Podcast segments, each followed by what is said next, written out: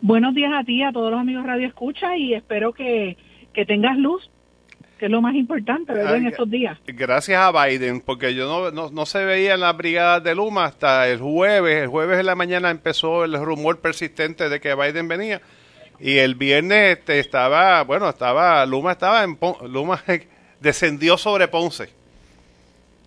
Sí, no, estamos, estamos claros, estamos conscientes. Yo te comenté que iba, iba a pasar algo porque habían unos rumores muy insistentes desde los últimos días de la semana pasada, así que eh, por lo menos eh, tenemos mucho que hablar de la visita de Biden. Estaba escuchando lo que dijo el, el, el, licenciado antes de entrar al aire, el doctor Sayasejo, de la desinformación eh, y también sobre el problema de las, de las este, placas solares. Y hay muchos temas que te quiero hablar, pero si tú me permites, antes de hablar de lo que está ocurriendo con Luma, yo quiero hablar de algo que es importantísimo, que también aplica a, a lo que a, lo que todo el pueblo de Puerto Rico ha estado viviendo. Este, JJ, si me permite mencionarlo. Adelante, por favor.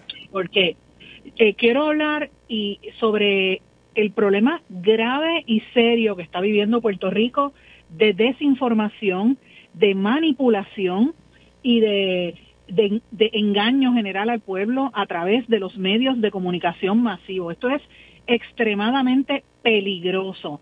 Tú sabes bien que yo en este segmento de PAB, desde hace más de 15 años, venimos denunciando cómo las componendas que hay en los medios y la desinformación y la propaganda, pero yo creo que nosotros estamos llegando a unos niveles que tiene que levantar eh, sospecha en todo el público. Yo le pido a la gente que nos escucha, que yo sé que en este programa son gente con un mayor nivel de, pensamiento crítico que las masas, que nos ayuden a, divulgar esto que llevamos tanto tiempo denunciando desde este espacio. Y es que hay una campaña concertada del gobierno de Puerto Rico que no es de ahora, esto viene de hace mucho tiempo, para desinformar.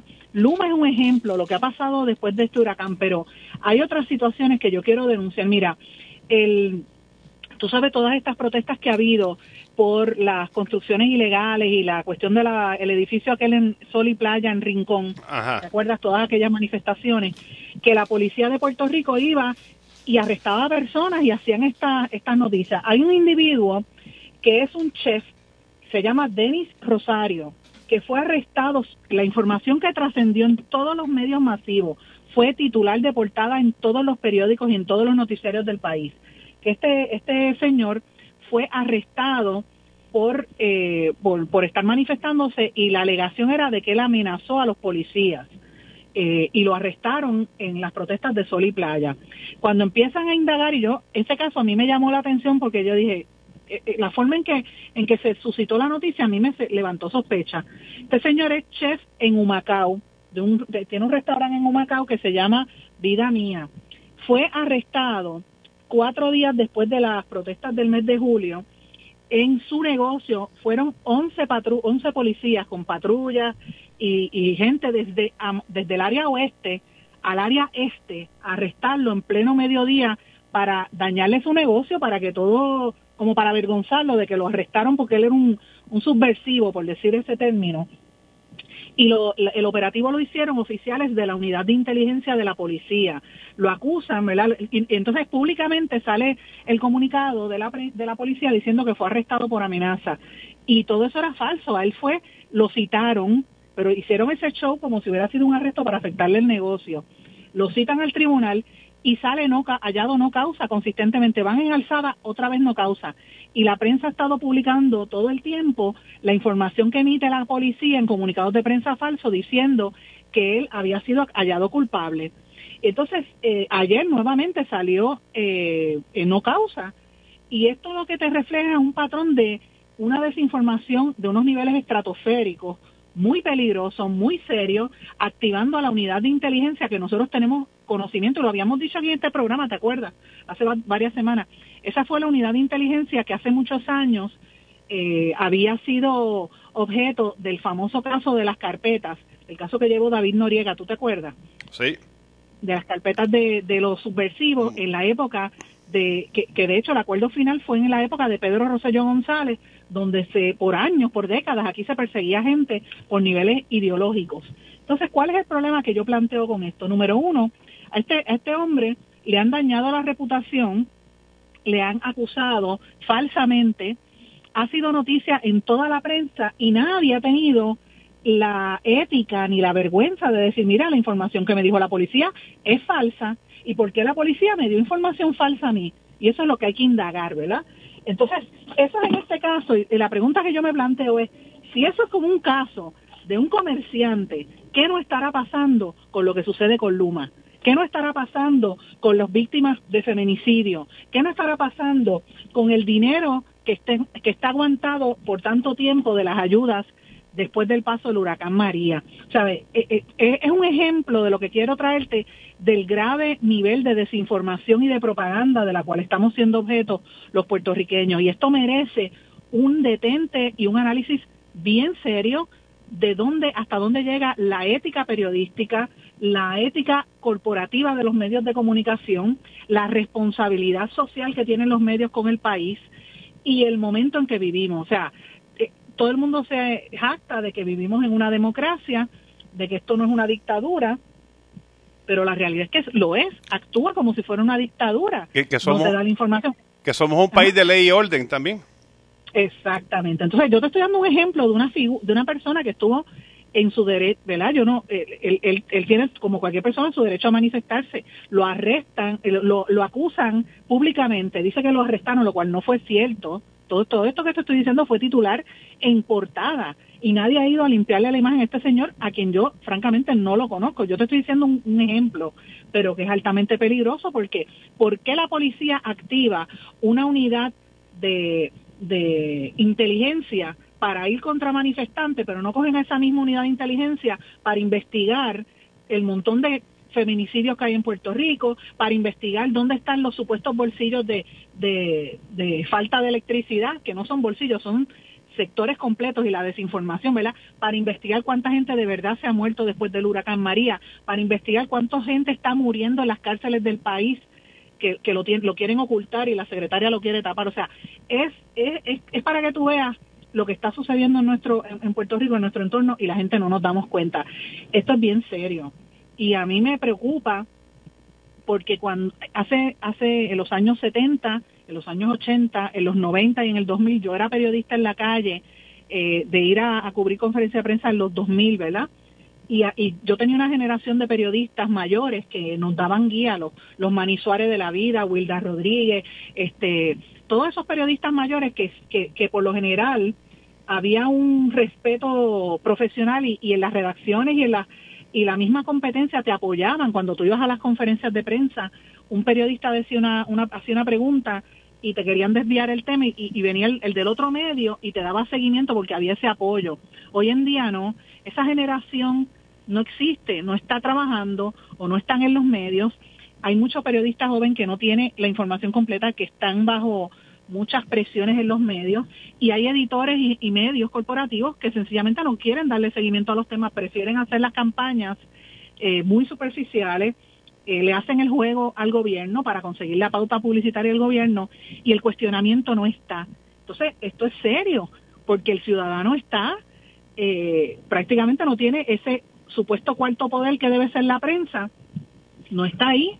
Entonces, ¿dónde está el derecho del pueblo a estar informado? ¿Dónde está la ética del periodismo y, dónde está el cuestionamiento real. O sea, son muy pocos los periodistas que estamos tratando de hacer algún trabajo, mucho de la prensa independiente, prensa regional, y lo vemos, lo vemos en todos los respectos. Este caso de que te menciono es el más, más reciente, lo estoy, lo voy a, a, difundir hoy en detalle en mi podcast y, en, y también en, en, por escrito, pero te lo traigo a colación porque es un ejemplo de lo que sucede. Eh, y esto es un ejemplo de unas protestas que generaron atención pública, ¿verdad? En el verano. Imagínate lo que está pasando ahora con toda esta situación de Luma que han querido proyectar una realidad que no es no está ahí. Una realidad que, que, que, eh, o sea, a, a, la luz de todo el mundo, Puerto Rico está perfecto, ya todo se restableció, la gente de Luma ha hecho un buen trabajo y mientras tanto, vete por los pueblos del centro de la isla, por el pueblo del sur y vete a los sitios para que tú veas los bolsillos los llamados bolsillos y la gente pasando necesidad, pasando hambre incluso. y de eso no lo quieren hablar. Aquí en Ponce, aquí tenemos una situación de bolsillo, tiene más bolsillo que, que, lo que usan los, chalecos de pescadores. Sí, pero, pero el, el punto que, que, traigo con estos ejemplos que te quiero traer es que el rol del, del periodista y del medio cobra mayor vigencia, mayor importancia en estos momentos históricos que vive Puerto Rico. Nosotros estamos viviendo unos momentos coyunturales, yo lo estoy diciendo hace varias semanas en este espacio. A veces yo comparo lo que vivimos a lo que pasó, a los que conocemos la historia de nuestro país, a lo que pasó en los años 20 y los años 30 del siglo pasado. Eh, fíjate que, que hasta el presidente Biden, cuando fue a Ponce, yo, y de, hecho publicó una columna de eso, yo te la envié, que, que, fue más lo que no dijo que lo que dijo, fue más elocuente, los, los silencios, los mensajes que no trascendieron, él allí saludó a los sindicatos. Entonces estaba el sindicato eh, de, por ejemplo, de Luma, estamos hablando de ese tema, de Luma, y yo digo, bueno, pero es que la gente no recuerda que en el siglo pasado hubo sindicatos, la, la pugna que había entre los sindicatos americanos y después las uniones bonafides puertorriqueños. ¿Qué, ¿Qué, hubiera pasado si hubiese sido un saludo a, a Lautier? ¿Tú te imaginas? Eso no cabía en la, en la mente de mucha gente porque Lautier se lo han demonizado, ¿verdad? Por ser parte de lo que era antes la Autoridad de Energía Eléctrica. Eh, sin embargo, a los de Luma los aplauden y lo hace el mismo presidente de los Estados Unidos. O sea, yo digo, pero, pero ¿qué es esto? Y nadie cuestiona, nadie hace, esas, esas preguntas. Eh, entonces, eh, los silencios, ¿qué hacía la primera dama eh, siguiéndose tanto? Caría Luis, ¿cuál era el secretario que tenían allí? ¿Sabe? ¿Qué, qué, no, ¿Qué fueron las cosas que no se dijeron? Que son, a mi juicio, tan o más importantes que lo que sí se dijo. Eh, y una de las cosas principales, ¿tuviste a alguien de la Junta de Control Fiscal en esa comparecencia del presidente? Nadie, nadie, nadie. Eh, ¿Tú has escuchado algo que dijo la Junta de Control Fiscal sobre esto? están ausentes por completo. Y no se supone que la Junta de Control Fiscal la nombró el mismo Biden, el mismo gobierno, cuando Biden era vicepresidente. Así es. Porque fue Obama quien puso la Junta de Control Fiscal. Y, y, Biden jugó un papel crítico haciendo cabildeo en, el Senado, porque él había sido senador y, tuvo que ir a hablar con algunos amigos y compañeros de cuando él era senador. Pero entonces la, la, Junta, que es la que toma determinaciones, no ha dicho absolutamente nada de todo este proceso. Y yo sé que el CPI le lleva un caso a, ¿verdad? Para, en, que va, lo va a ver el Supremo para, para este, identificar eh, unas conversaciones que tuvo la, la Junta de Control Fiscal con el gobierno, y me refiero al Centro de Periodismo Investigativo, y para la gente que me está escuchando, que sepan, el CPI es una organización que se creó con un grupo de periodistas, son como 20 más o menos, eh, y tiene por otro lado un componente legal que es un aspecto importante de ellos, que ellos retan, el, eh, parte del, del objetivo del CPI es retar las leyes y, y la, el acceso a la información y esto es parte de lo que ellos hacen, ¿verdad? No es como un medio tradicional, el medio lo que busca es la información, estos también están retando a nivel judicial y político. El caso lo va a ver el Tribunal Supremo, porque se supone que esos documentos sean públicos y no los quieren, esas conversaciones no las quieren dar. Eh, eh. Y tan es así que viene el presidente de la Nación Americana y nadie de la Junta dice nada. La semana anterior el presidente de la Cámara de Comercio de Puerto Rico, yo lo entrevisté y me dijo, y, y lo corroboré porque tuvo que reunir 18 sectores, líderes del sector empresarial, para que dijeran públicamente y le exigieran a la Junta una reunión en medio del caos por el huracán. La Junta y ellos fueron los que eh, presionaron para esa reunión, reunión por Zoom. De lo contrario, la, Junta ni se enteraba. Entonces, lo mismo sucedió con, con, la, con la Casa Blanca. Ellos han estado cabildeando en Casa Blanca porque está el, el, el tema de los fondos que no vienen de salud, la paridad de salud, más la necesidad de, de, lo que iba a pasar con el huracán y luego inmediatamente después que pasó el huracán Fiona. ¿Sabe? ¿Dónde están las instituciones que se supone que rijan los destinos de este país? Y, lo, y, y a mí lo que me sorprende es la ausencia de fiscalización por parte de los medios que tienen, sobre todo los medios corporativos, que son los que tienen el personal para hacerlo. Porque uno como periodista independiente, yo puedo señalártelo aquí, pero yo no puedo estar todo el tiempo investigando. ¿Dónde están esas redacciones que tienen 10 y 20 reporteros? O más, o, o 10 reporteros. ¿Dónde están? ¿Dónde están los canales de televisión que tienen personal de sobra para hacer esta fiscalización? ¿Tú lo has escuchado haciendo esta fiscalización? No. Este, ni fiscalizar, este cuestionamiento básico. ¿Dónde están los canales 2, 4, 11 preguntando de la Junta de Control Fiscal? Ninguno. Entonces, uno lo que se tiene que preguntar, ¿somos objeto de una manipulación masiva? o somos objeto de una información transparente. Eh, esto nos plantea unos serios retos de la ética del periodismo y del derecho fundamental que tiene el pueblo a estar informado. Y la información es vida o muerte todavía al día de hoy después del huracán, porque tú no me vas a decir a mí que el montón de viejitos que están necesitados a conectarse con una máquina ventiladora de aire o, o, necesitan servicios de diálisis y no tienen luz y nadie sabe dónde viven, su vida no está en peligro. Claro que está en peligro. Me, y eso es lo que debería. Me consta de propio y personal conocimiento. Entonces uno se molesta y uno lo dice, y ella está otra vez. Mire, no, no, no, esto es algo serio. Yo no, yo creo que cuando pase la historia eh, y esto se refleje y esto se investigue de aquí a 10 años, la gente va a entender que estamos viviendo uno de los peores momentos en nuestra historia política y social, porque en esta ocasión el poder político se ha unido al poder mediático corporativo para desinformar por los medios por sobrevivir, le, les ponen los anuncios de las campañas del gobierno y no dicen la verdad, no están diciendo la verdad del pueblo. Y aquí están, estamos hablando de vidas que están en peligro. Y, y, y hay una segunda ola, ¿verdad?, de la gente joven que ya no va a aguantar más y se van a seguir yendo de aquí, van a seguir despoblando nuestro país. Ese va a ser el resultado. Y uno tendría que preguntarse si esto es por diseño.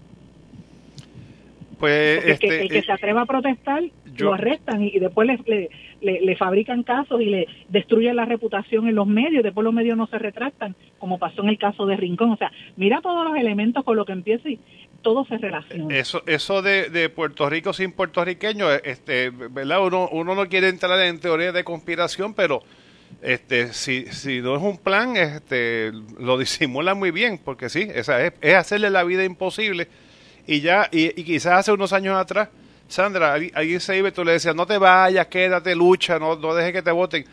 Pero a, mí se me hace difícil decirle a alguien ahora, que se quiere que se, que, se quiere ir decirle no tienes que quedarte en este país porque porque es, cuesta arriba sí es bien cuesta arriba y y uno pues uno no sabe es, frustrante. Uno ve a los jóvenes que se luchan estudian y, después tú vas a buscar un trabajo y el trabajo si tú no pasquinaste para el alcalde o si no eres ayudante o familiar del legislador pues no te consiguen. Entonces una persona incompetente inepto mediocre muchas veces con problemas de aprendizaje y, gente, eh, casi como le decían antes fronterizo, tú los oyes dirigiendo agencias de gobierno, mintiéndole descaradamente al país y no tienen la capacidad. Y tú ves muchachos y muchachas con bachilleratos, maestría e incluso hasta doctorado trabajando de baggers o trabajando de eh, en, tres en tres part-times para poder sobrevivir, porque eso es lo que nos están llevando.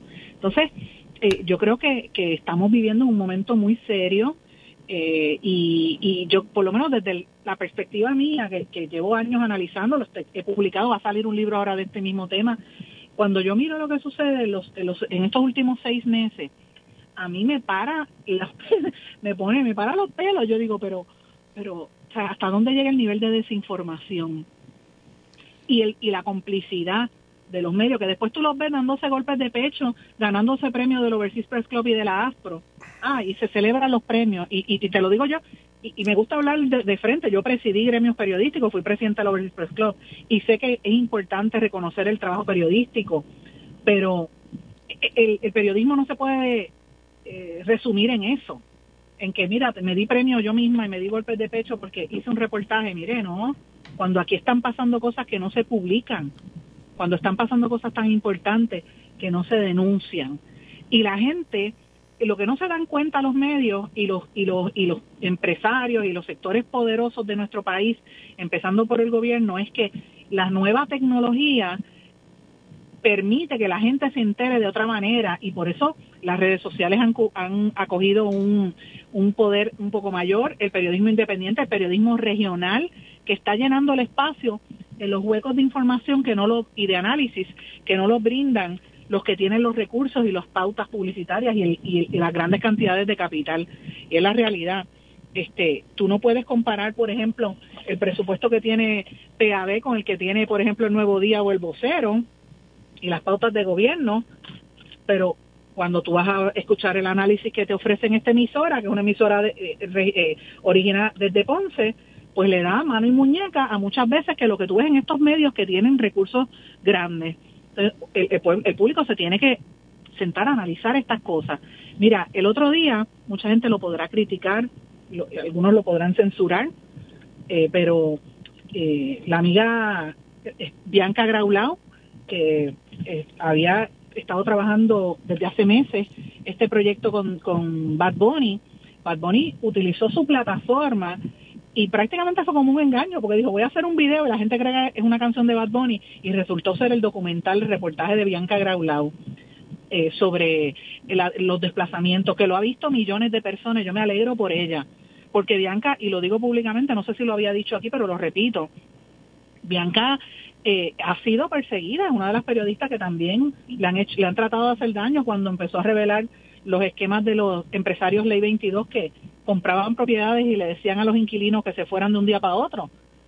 Entonces, eh, ¿dónde está haciéndose el periodismo y el cuestionamiento? Pues en, las periferias.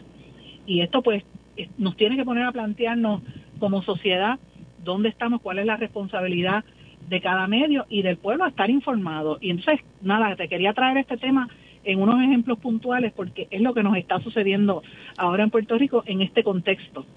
Bueno, y, yo creo que la, la fiscalización es la parte más importante.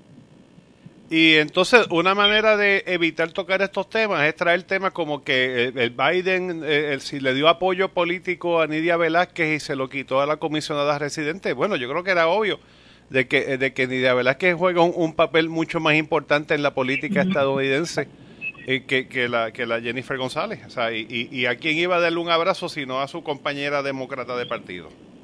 No, además es seniority, el seniority que tiene ella, ahora yo creo que ella es la hispana de mayor, de mayor este eh, tiempo en, el Congreso, pero, pero también aquí hay un punto que yo lo traje el otro día.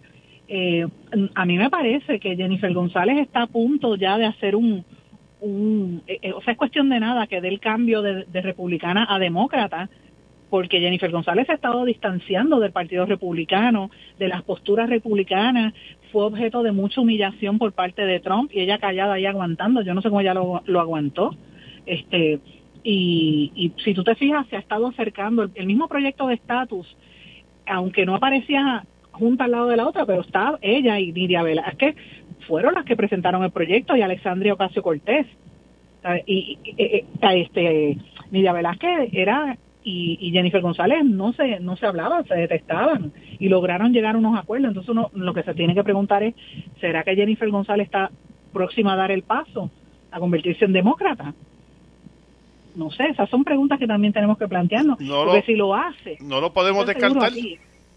Ajá, no, y, y si lo hace, Luis no tiene nada que buscar para la reelección, por más que diga que va a ser el candidato a menos que no surja algo que no sepamos en los próximos seis meses, pero la realidad es que Jennifer González está este, recabando unos, unos apoyos dentro de las, las huestes del PNP y ellos están contando con que, acuérdate que el que va a ganar es el que tenga por lo menos un 35% de los votos, eh, porque con eso es que, que, que Luis llegó a la gobernación con un 32%, o sea, y si ella consigue esa base y, y atrae gente que sean de otras colectividades, y la ven a ella un poco neutral o, más un poco más moderada, pues mira, a lo mejor se convierte en la candidata y eso no se puede descartar. Y esos son temas que hay que analizarlos también, pero pero a mí me parece que en la en toda esta coyuntura, ¿verdad? Eh, hay otros aspectos que tienen más urgencia, que tiene que ver con, con la vida humana, como, como está sucediendo ahora después de esta emergencia, que tiene que ser la prioridad del cuestionamiento y del señalamiento a los que nos mienten, como lo es Luma, que no está diciendo la verdad, como él es el mismo secretario del DAPO, que, está protegiendo a las compañías de placas solares, eh, y así sucesivamente. Y a la misma autoridad de acueductos, que tampoco está diciendo la verdad. Antes de concluir, quería un, comentario sobre la visita del presidente per se, porque aquí hay gente que se quejó de que no fue a dar una vuelta en helicóptero. Otros dicen que dos horas y cincuenta minutos no es suficiente tiempo. Eh, yo creo que, digo, desde, mi óptica, eh, esto fue el viaje que él probablemente haría si fueran unos tornados en Kansas o incendio forestal en California. El que esté una hora más o una hora menos, yo no creo que haga mucha diferencia. ¿Cuál es tu opinión? Yo pienso que él, eh, obviamente, recuerda que estamos cerca de las, las elecciones de medio término en Estados Unidos y él tenía que hablarle al dos cosas fundamentales. La primera, hablarle a los electores demócratas que quizás estén molestos con él, eh, que lo hayan visto divagando, porque Biden está cometiendo, a veces yo pienso que tiene, que está rayando en la senilidad, un señor mayor, y a veces está como perdido y comete errores como habla y, y a veces lo quieren sobreproteger y guardar. A la vicepresidenta Kamala Harris parece que no es presidencial porque la tienen escondida hace meses si te fijas, de la política pública norteamericana. Entonces, cuando él, tiene que medir dónde yo puedo conseguir unos apoyos aquí, cuando vienen las elecciones de medio término con los hispanos, pues deja ir a Puerto Rico y aprovecha la coyuntura el mismo día que se conmemoraban cinco años de cuando vino Trump y nos tiró papel toalla. Y, y por ahí hay algunas personas que están diciendo, ay, han querido reescribir la historia. Mire, Trump lo llevaron a un sitio en mi pueblo de Guainabo, que es una iglesia de gente que viene que, que, viene a vivir, norteamericanos que vienen aquí a vivir a Puerto Rico, muchos son empresarios y eso, y, y esa gente no, cuando pasó el huracán María, francamente no, no habían tenido problemas y estaban como en un ambiente de euforia, parecían de esos de Make America Great Again y por eso fue que Trump estaba tan feliz con precisamente Jennifer González y con el, eh, el entonces alcalde Ángel Pérez y empezó a tirarle los papeles toalla, ya tú sabes lo que eso representó, y de ahí para abajo la guerra que hubo entre, entre Trump y el gobierno de Rosselló por la corrupción, que Trump mismo vio, dijo que lo estaban mintiendo, y, y por culpa de la misma corrupción local aguantaron los fondos. Entonces, Biden ve todo ese contexto y dice, déjame tratar de arreglar y voy a dar cara. Y dio cara, pero dar cara no significa que tiene que ir por ahí a, a visitar este figura. Uno hubiese querido que fuera y visitara comunidades, pero Recuerda que Puerto Rico no vota en las elecciones. Puerto Rico, él, él, vino aquí no por los puertorriqueños de aquí, vino por los, por los latinos que pueden votar por él fuera de Puerto Rico, allá en Estados Unidos más bien. Y creo que cumplió con el cometido. En Florida, que es un estado fuerte, republicano, vamos a ver cuántas horas le dedique al viaje en Florida. Eh, pero no creo que sean tantas como, como lo que se dedicó, como lo que la gente espera, que no vaya a haber mucha diferencia entre, entre Puerto Rico y Florida. Vamos a ver. La, bueno, una, una diferencia clara es que le, toma más tiempo viajar de Washington a Puerto Rico y de regreso que a Florida. Ahí hay por lo menos ahora como dos horas. Claro, y también eh, la gente tiene que también recordar que Biden no es un, lleva toda su vida en la política, no es un no está ajeno a la situación de Puerto Rico. De hecho, él y Jill Biden habían venido aquí cuando Hernández Colón era gobernador y estuvieron varios días en Puerto Rico. O sea que él ha viajado otras veces a, nuestro país, o sea, él conoce lo que pasa aquí en Puerto Rico. Así que no, no creo que la, la ¿verdad? haya sido tan, tan puntual. Pero a mí me llamó mucho la atención de que él fuera a Ponce. Eh, y, y aunque el gobernador estaba y estaba Jennifer González, fíjate que eh, fue como sí estaba porque es el gobernador, pero no era la prioridad. Y eso pues me, levanta una como unas banderas ahí de cuál es la relación real entre la administración Pierluisi y la Casa Blanca. Eh, eh, ¿Y quiénes eran los grandes ausentes en esto? En este, yo, lo vi, el, yo vi el presidente que se mantenía alejado del gobernador lo más posible. Sí, porque, y lo voy a decir, la información que yo he estado escuchando de mi fuente hasta ahora es que las próximas semanas van a bajar unas acusaciones federales de unas personas muy cercanas al gobernador Pedro Pierluisi y a los que eh, estuvieron con, eh, ¿verdad? contribuyendo al, a su, al su super PAC de eh, Salvemos a Puerto Rico, ¿te acuerdas? De, del, del super PAC donde estaba una serie de desarrolladores y gente poderosa y el presidente lo sabe, eso viene en camino, aunque el, aunque el gobierno lo quiera desmentir, eso viene. Eso, Y él sabe que la corrupción está en todos los niveles. Por eso yo pensaba que él no iba a venir a Puerto Rico para evitar esa foto, porque, y esto me consta, ¿no? Que de, varias oficinas en la Casa Blanca, no de una, de varias diferentes, decían, no queremos esa foto. Y, y de hecho, mi recuerdo es que eh, eh, aquí, por lo menos, eh, cuando hicieron el mensaje de la playa de Ponce, él no se refirió a él ni como Pedro, my friend Pedro, o Luis. Él no dijo, simplemente, simplemente decía, de gobernador de Puerto Rico. Sí, porque es que eh, yo no creo que es que, no, ¿verdad? No, no puedo plantear que vaya a haber un arresto del gobernador, porque no, no es eso, pero de que hay unos señalamientos por ese super PAC, los hay. Y no solamente el gobernador, hay jefes de agencia del gobierno que no estuvieron allí. Y yo me pregunto quiénes fueron los grandes ausentes. Piensa un poquito quiénes no estuvieron, que tienen que ver con el dinero y la reconstrucción de nuestro país. Bueno, y, por ahí, por ahí hay unas preocupaciones bien serias en cuanto a esto. Y, llega, y acá llegaron este Tatito Hernández y José Luis Dalmao, y, pero creo que cuando pretendían este entrar al perímetro, allí había un, federal que le dijo, ah, ah, no está, usted no está invitado, no puede entrar aquí. Sí, bueno, pero, pero, este, tú sabes, los populares, ellos van a tratar de levantar una, una, una posición que francamente no la tienen. El Partido Popular está descabezado.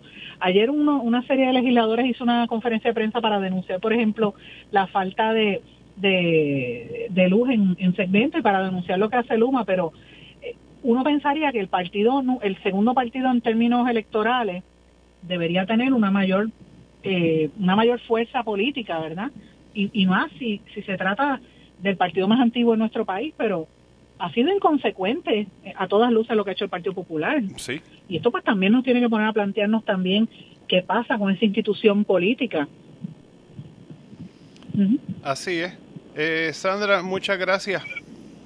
Gracias a ti y estemos pendientes a lo que va a salir en, en estos días. Yo creo que vamos a ver si la prensa cubre esto que te comenté al principio y aclara el récord de, de que se dejaron llevar por publicaciones falsas que emitió la nefasta unidad de inteligencia de la policía.